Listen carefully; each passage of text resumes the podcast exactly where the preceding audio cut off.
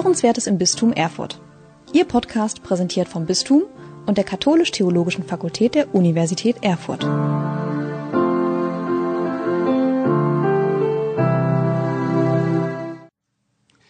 Liebe Zuhörerinnen und Zuhörer, in Zeiten, wo Häuser geschlossen werden und alle aufgefordert sind, daheim zu bleiben, Kontakte zu minimieren, wird schnell deutlich, wie viele unserer Veranstaltungen plötzlich wieder ersatzlos ausfallen müssen oder zumindest verschoben werden. Nicht als direkte Folge der Aufforderung der Bundesregierung, sondern aufgrund der Tatsache, dass die Menschen, die sich um diese Veranstaltungen kümmern, fehlen, weil sie nicht kommen wollen oder nicht kommen dürfen. Die aktuelle Situation rückt wieder einmal sehr deutlich in das Bewusstsein von uns allen, wie stark wir, gerade auch im kirchlichen Bereich, vom Ehrenamt, von der unentgeltlichen Arbeit unzähliger engagierter Frauen und Männer abhängig sind. Wie viel unserer pastoralen Arbeit auf genau diesen Frauen und Männern, oft vorgerückten Alters beruht von unterschiedlichsten Tätigkeiten in der Liturgie, über hausmeisterliche Arbeiten, über die Arbeit mit Kindern, Jugendlichen und Senioren, bis hin zu verantwortungsvollen Tätigkeiten in der Verwaltung. Überall sind die Ehrenamtlichen bei uns anzutreffen. Ja, und nicht zuletzt sind sie es, die vielerorts die Gemeinden am Leben erhalten. Das Ehrenamt trägt also maßgeblich kirchliches Leben mit. Da liegt dann auch die Frage nahe, einmal zu prüfen, wie denn das Ehrenamt biblisch verankert ist. Ist es das überhaupt? Oder muss man sagen, dass Bibel und Ehrenamt keinerlei Kontaktstellen haben? Sicher ist zunächst der Begriff Ehrenamt findet sich im ganzen biblischen Text an keiner einzigen Stelle. Auch das Wortfeld lässt sich nirgendwo entdecken. Einer beliebten Online-Enzyklopädie folgend ist Ehrenamt altruistisches Handeln Einzelner oder von Gruppen, bei der freiwillig und unentgeltlich, sporadisch oder regelmäßig Arbeit geleistet wird. Handelt es sich bei der Arbeit dann um eine Tätigkeit in öffentlichen Funktionen, wird diese in der Regel durch eine Wahl legitimiert.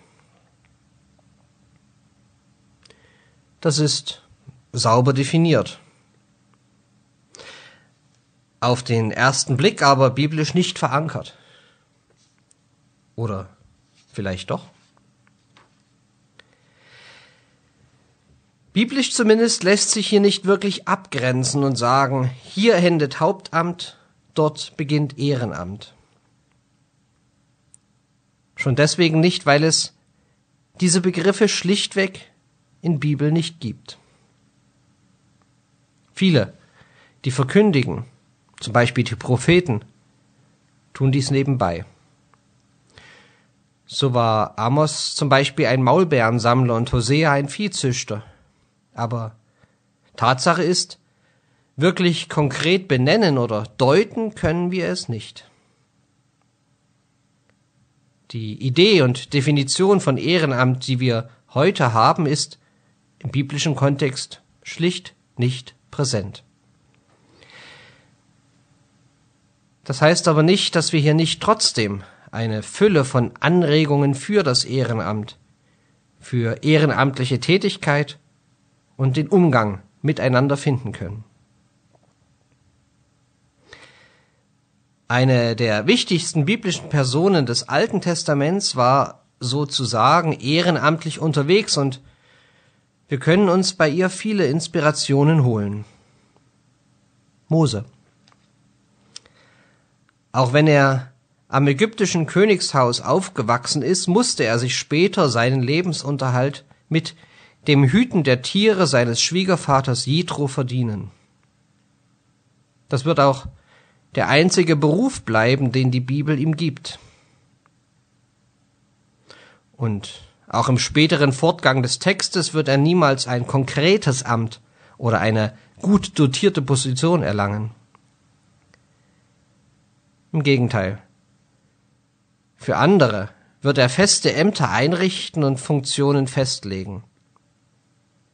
Er selbst aber bleibt diesbezüglich immer im Hintergrund. Was kann uns Mose über das Ehrenamt verraten? Eine spannende Stelle dafür ist der bekannte Text aus Exodus 3 und 4. Der Text, in dem Mose zum brennenden Dornbusch gerufen und dort berufen wird. Ein wesentlicher Teil dieses langen Textes ist eine Diskussion zwischen Mose und Gott, in der Mose seine Unzulänglichkeit und vermeintliche Nichteignung darstellt. Gott aber lässt dies nicht gelten, sondern macht deutlich, dass er, Gott, ihm, Mose, die Aufgabe zutraut und ihm die nötigen Hilfen zur Verfügung stellt, damit er seiner Berufung folgen kann. Dort heißt es, Und jetzt geh. Ich sende dich zum Pharao, führe mein Volk, die Israeliten aus Ägypten heraus. Mose antwortete Gott, Wer bin ich, dass ich zum Pharao gehen und die Israeliten aus Ägypten herausführen könnte? Er aber sagte, Ich bin mit dir. Ich habe dich gesandt, und als Zeichen dafür soll dir dienen, wenn du das Volk aus Ägypten herausgeführt hast, werdet ihr Gott an diesem Berg dienen. Da sagte Mose zu Gott, Gut, ich werde also zu den Israeliten kommen und ihnen sagen, der Gott eurer Väter hat mich zu euch gesandt. Da werden sie mich fragen, wie heißt er? Was soll ich ihnen sagen? Da antwortete Gott dem Mose, Ich bin, der ich bin. Und er fuhr fort, So sollst du zu den Israeliten sagen, der Ich bin hat mich zu euch gesandt. Doch Mose sagte zum Herrn, aber bitte, Herr, ich bin keiner, der gut reden kann, weder gestern noch vorgestern, noch seitdem du mit deinem Knecht sprichst. Mein Mund und meine Zunge sind nämlich schwerfällig. Der Herr entgegnete ihm, Wer hat dem Menschen den Mund gegeben? Und wer macht taub oder stumm, sehend oder blind? Doch wohl ich, der Herr. Geh also, ich bin mit deinem Mund und weise dich an, was du reden sollst. Da sprach der Herr, Hast du nicht noch einen Bruder, den Leviten Aaron? Ich weiß, er kann reden. Außerdem bricht er gerade auf und wird dir begegnen. Wenn er dich sieht, wird er sich von Herzen freuen. Sprich mit ihm und leg ihm die Worte in den Mund. Ich aber werde mit deinem und seinem Mund sein. Ich werde euch anweisen, was ihr tun sollt, und er wird für dich zum Volk reden. Er wird für dich der Mund sein, und du wirst für ihn Gott sein diesen Stab nimm in deine Hand, mit ihm wirst du die Zeichen vollbringen. Der biblische Text nennt Erfahrungen, die auch heute noch Gültigkeit haben. Wie oft benötigen andere erst eine ganz konkrete Einladung für spezielles, ehrenamtliches Engagement, weil sie selbst glauben, dafür gar nicht geeignet zu sein. Und auch die im Text folgende Diskussion ist nicht selten. Da hören wir, dass es nicht nur notwendig ist, Menschen einzuladen, ehrenamtlich unterwegs zu sein, sondern sie auf dem Weg dahin und dann auch dabei zu begleiten. Indem man ihnen beispielsweise Helfer an die Seite stellt, so wie Gott dem Mose Aaron als Unterstützung geben wird oder ihnen eine Fort- und Weiterbildung ermöglicht. Und auch das lässt der Text uns erleben. Es wird deutlich, dass keiner einfach in sein Amt geworfen werden soll, sondern dass es eine klare und konkrete Einführung in die neue Aufgabe braucht. Eine Einführung, die auch die Ängste und Befürchtungen ernst nimmt. Und dass am Ende eine, wie auch immer geartete, ja gegebenenfalls sogar öffentliche Einführung in diese neue Aufgabe stehen sollte. Zählen wir die wichtigsten Stichworte auf, dann merken wir schnell, wie nah wir doch an ganz klassischen Formen des Ehrenamtes sind. Die Einladung zum Übernehmen der Aufgabe, Fort- und Weiterbildung, ständige Begleitung. All dies will der Text uns mitgeben. Und dazu noch die wichtige Erkenntnis, dass Ehrenamt immer auch eine Form von Einführung benötigt. Unter Umständen sogar ganz öffentlich. Soweit zu den Merkmalen, die auf den ersten Blick im Text deutlich werden. Es gibt allerdings noch zwei Punkte, die der Text für uns bereithält und die zugleich nicht sofort sichtbar werden. Zum einen geht es um Zu oder Vertrauen. Gott traut dem Mose etwas zu. Er vertraut ihm eine wichtige Aufgabe an. Auch im Umgang mit Ehrenamtlichen ist dies eine wichtige Eigenschaft. Vertrauen haben, dass diese schon aufgrund ihrer je eigenen Lebens- und Berufserfahrung, aufgrund ihrer ganz eigenen Fähigkeiten und Wissensstände bestimmte Aufgaben wahrnehmen können. Nicht selten viel besser als die, die hauptamtlich in der Gemeinde arbeiten.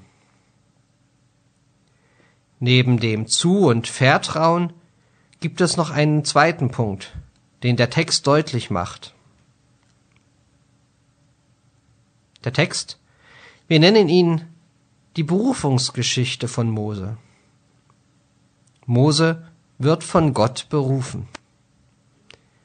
Nicht nur die Hauptamtlichen, auch die Ehrenamtlichen sind Berufene. Jeder hilft auf seine Weise mit, dass Gemeinde, dass Kirche gelingen kann. Daher ist es eine wesentliche Aufgabe der Hauptamtlichen wahrzunehmen, dass die, die ehrenamtlich unterwegs sind, eine genauso ernsthafte Berufung haben und nicht einfach nur bessere und billige Arbeitskräfte sind. Man könnte dies mit dem geläufigen Begriff Wertschätzung zusammenfassen. Die Arbeit, die die Ehrenamtlichen tun, ist viel wert. Mehr, als wir als Kirchen zahlen könnten. Sie tun dies gern und freiwillig, weil sie so ihrer Berufung folgen können. Das gilt es wahrzunehmen, zu begleiten und zu unterstützen. Das Buch Exodus liefert an einer späteren Stelle, nämlich im 18. Kapitel, noch einen weiteren Aspekt, der für die Arbeit mit Ehrenamtlichen, aber auch ganz generell im beruflichen Umfeld wichtige Informationen beinhaltet.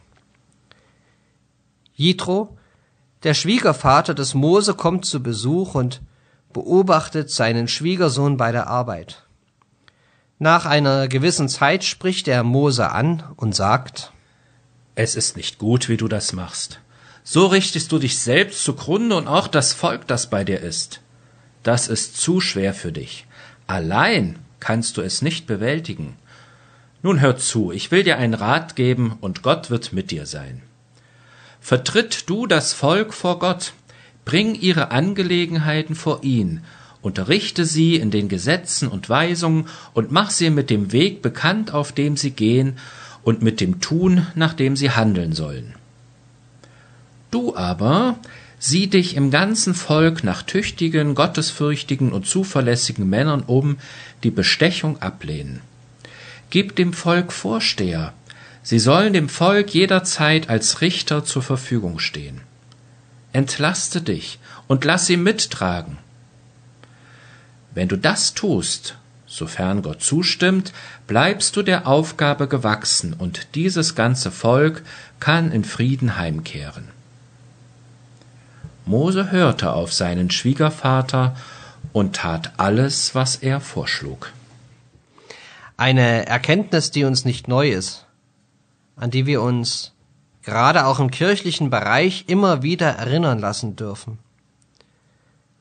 Wer immer versucht, alles allein zu machen, der wird sich letztlich selbst irgendwann schaden. Daher gilt ein Satz dieses Textes auch schon zum Eigenschutz. Entlaste dich und lass sie mittragen.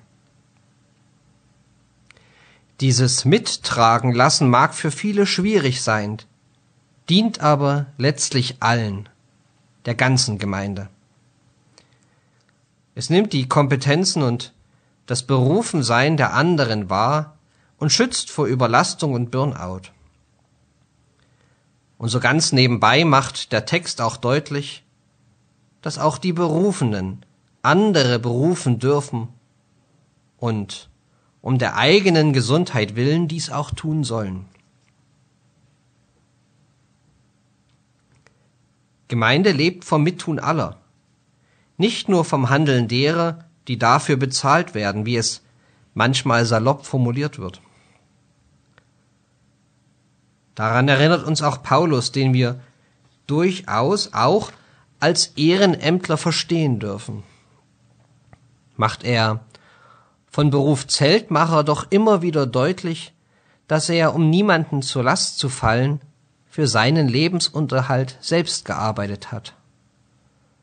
Hören wir dafür einmal in das dritte Kapitel des zweiten Thessaloniker Briefes hinein. Dort heißt es, Wir haben bei euch kein unordentliches Leben geführt und bei niemanden unser Brot umsonst gegessen. Wir haben uns gemüht und geplagt, Tag und Nacht haben wir gearbeitet, um keinem von euch zur Last zu fallen. Paulus hatte immer einen besonderen Blick auf seine Gemeinden. Es war ihm wichtig, dass sie auch ohne ihn weiter bestehen und dass das Gemeindeleben gelingen kann. Im ersten Korintherbrief Kapitel 12 ermahnt er die Gläubigen daher mit diesem bekannten Bild. Denn wie der Leib einer ist, doch viele Glieder hat, alle Glieder des Leibes aber, obgleich es viele sind, einen einzigen Leib bilden, so ist es auch mit Christus. Auch der Leib besteht nicht nur aus einem Glied, sondern aus vielen Gliedern.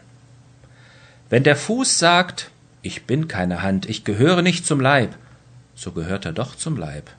Und wenn das Ohr sagt, ich bin kein Auge, ich gehöre nicht zum Leib, so gehört es doch zum Leib. Wenn der ganze Leib nur Auge wäre, wo bliebe dann das Gehör? Wenn er nur Gehör wäre, wo bliebe dann der Geruchssinn? Nun hat aber Gott jedes einzelne Glied so in den Leib eingefügt, wie es seiner Absicht entsprach. Wären alle zusammen nur ein Glied, wo bliebe dann der Leib? So aber gibt es viele Glieder und doch nur einen Leib. Das Auge kann nicht zur Hand sagen, ich brauche dich nicht. Der Kopf wiederum kann nicht zu den Füßen sagen, ich brauche euch nicht. So hat Gott in der Kirche die einen erstens als Apostel eingesetzt, zweitens als Propheten, drittens als Lehrer, ferner verlieh er die Kraft, Machttaten zu wirken, sodann die Gaben, Krankheiten zu heilen, zu helfen, zu leiten, endlich die verschiedenen Arten von Zungenrede. Sind etwa alle Apostel, alle Propheten, alle Lehrer? Haben alle die Kraft, Machttaten zu wirken? Besitzen alle die Gabe, Krankheiten zu heilen? Reden alle in Zungen? Können alle übersetzen? Der Leib als Bild für Gemeinde und Kirche besteht eben aus vielen Gliedern. So wie auch unsere Gemeinden nicht nur aus einem oder einer bestehen. Und jedes einzelne Glied ist wichtig. Es kann auf keines, auf niemand verzichtet werden. Alle gehören dazu, alle sind berufen. Aber nicht alle sind berufen für alles, sondern Jedes einzelne Gemeindemitglied hat seine ganz eigene Berufung von Gott bekommen. Und diese Berufung gilt es zu erkennen, zu fördern und zum Einsatz kommen zu lassen. Es geht um das Zusammenspiel, nicht um Rang und Hierarchie. Nur dann, wenn alle zusammenwirken, gleichberechtigt und gleichrangig, Haupt- und Ehrenamtliche, dann ist der Leib stark, dann wird Gemeinde, dann wird Kirche gelingen. Oder frei nach Paulus? Denn keiner kann sagen, ich bin das Haupt, ich brauche euch nicht. Die Bibel bietet auch wenn sie den Begriff Ehrenamt nicht kennt, viele spannende und eingängige Hinweise, wie wir miteinander leben und arbeiten sollen. Und auch wenn es nicht ausdrücklich um das Ehrenamt geht, so dürfen wir die Texte durchaus daraufhin verstehen. Lassen wir uns inspirieren von der Heiligen Schrift für unseren Umgang miteinander, gerade auch im Verhältnis zwischen Haupt- und Ehrenamtlichen. Und vergessen wir dabei nicht, dass es gerade in diesen schwierigen Zeiten darauf ankommt, den anderen nicht aus dem Blick zu verlieren, ihn mit seinen Fähigkeiten und Berufungen anzuerkennen und ihm zu ermöglichen, das einzubringen, was Gott ihm geschenkt hat. Dann kann Gemeinde, dann kann Kirche gelingen. Am Ende soll nochmal der Satz des Schwiegervaters von Mose stehen, der eine zutiefst positive Deutung hat.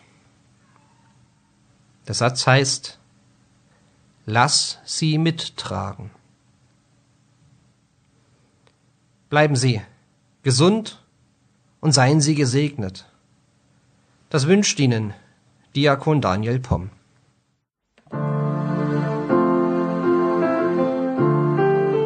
Sie hörten Hörenswertes im Bistum Erfurt. Ihr Podcast präsentiert vom Bistum und der Katholisch-Theologischen Fakultät der Universität Erfurt.